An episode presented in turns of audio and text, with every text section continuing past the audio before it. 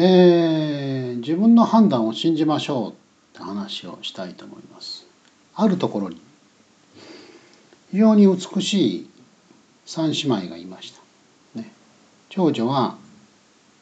非常にこう派手好きで美人で巨乳でもうなんというか目立つんですね。で2番目の次女はですねやっぱり美人なんですが非常にこうスポーツ好きで元気で社交的で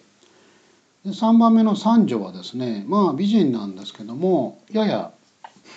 長女と次女よりは落ちますがこう美人で控えめで非常に聡明で賢い内気な女性だったんですね。である男がですねその3姉妹のうち誰かと結婚したいと考えて、えー、いろいろ考えたんですけどもそれぞれ3人にですね、えー、非常にこう高額なお金を預けたんですね。まあ、それが何百万かでもいいんですけどもでその1か月後にですねどういうふうに使ったかってことを聞いたんですねそれぞれ3姉妹に。で長女は「私がきれいになれば、ね、あなたも嬉しいでしょう」ってことでドレスを買ったりエステに行ったり宝石を買ったりして非常に磨きをかけてさらに美しくなりました。次女はあのあなたが喜んでくれるのが私の喜びであると言ってですねレストランに連れて行ったりですねその男のために服を買ったりネクタイを買ったり旅行に行ったりとですね非常にこう尽くしたんですねあなたが喜んでくれると私も嬉しい。で三女はですねあの半分を貯金して半分を投資に回したんですねでそれで非常にこううまくいって投資が増えたんですねですからさらにまたあの2人であの楽しいことをしましょうって非常にこう、えー、聡明な感じだったんですね。で3姉妹それぞれこう持ち味があって非常にこう性格も良くて美人なので男はですね一晩じっくり考えてその後3姉妹のうち一番おっぱいがでかい女と結婚しました終わります。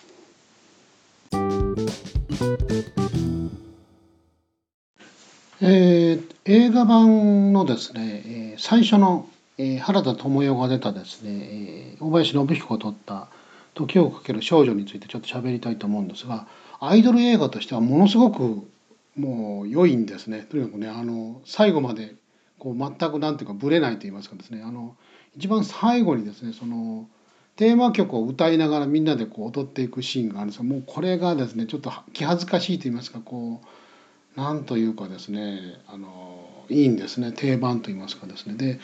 映画的にはですねそのちょっとこう編集がうまくいってないとこがあってあれ？と思うところがあるんですけどえっ、ー、とねあのまあもちろん原田知世はスターでしたけどもほとんど素人同然なんで棒読みもいいとこなんですけどそこがまたね初々しくていいって言い方もできるんですが公開当時ね僕はね、えー、といくつで見たかな多分二十歳過ぎて見たんですけどもうんとねあの一番印象に残ってるのはその五郎ちゃん役の尾身俊則がですねあの転校生に出てた男の子なんですけども、えー、幼なじみの五郎ちゃん役なんですね。で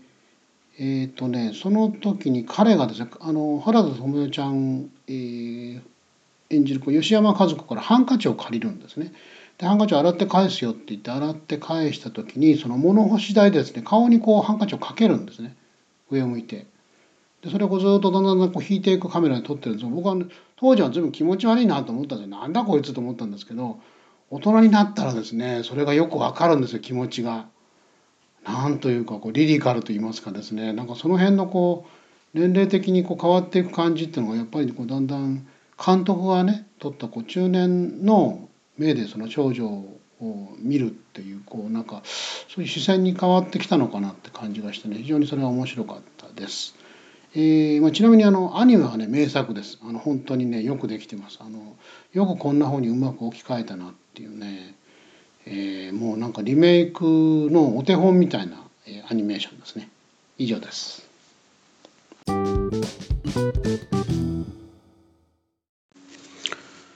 えー、今日はですねあの、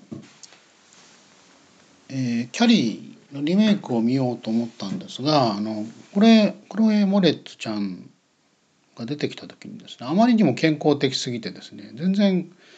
じめられっ子に見えないんですね。あれはその狂信的な母親のもとで育てられてその性的なこうものに対して嫌悪感を持つというか知識も全くないような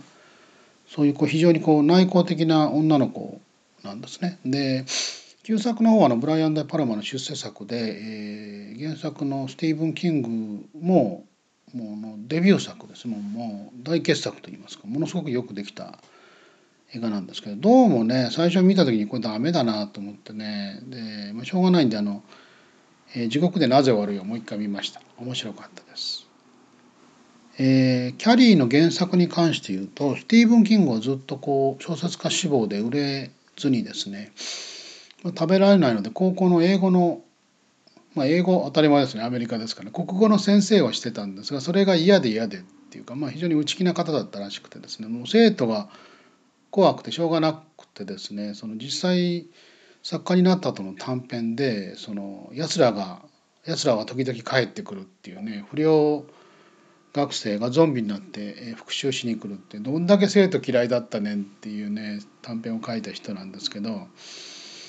でねあの奥さんがやっぱ食べられないので家計をですね、えー、ダンキンドーナツもう日本では撤退したんですけどダンキンドーナツで働いて助けていたんですが売れ残ったドーナツをですねもらってきてっていうのを繰り返していたのでスティーブン・キングはいまだにですねドーナツが大嫌いということらしいんですがで書き上げたキャリーの原稿もですね、まあ、何度か出版社に送ったんですけど結局ダメで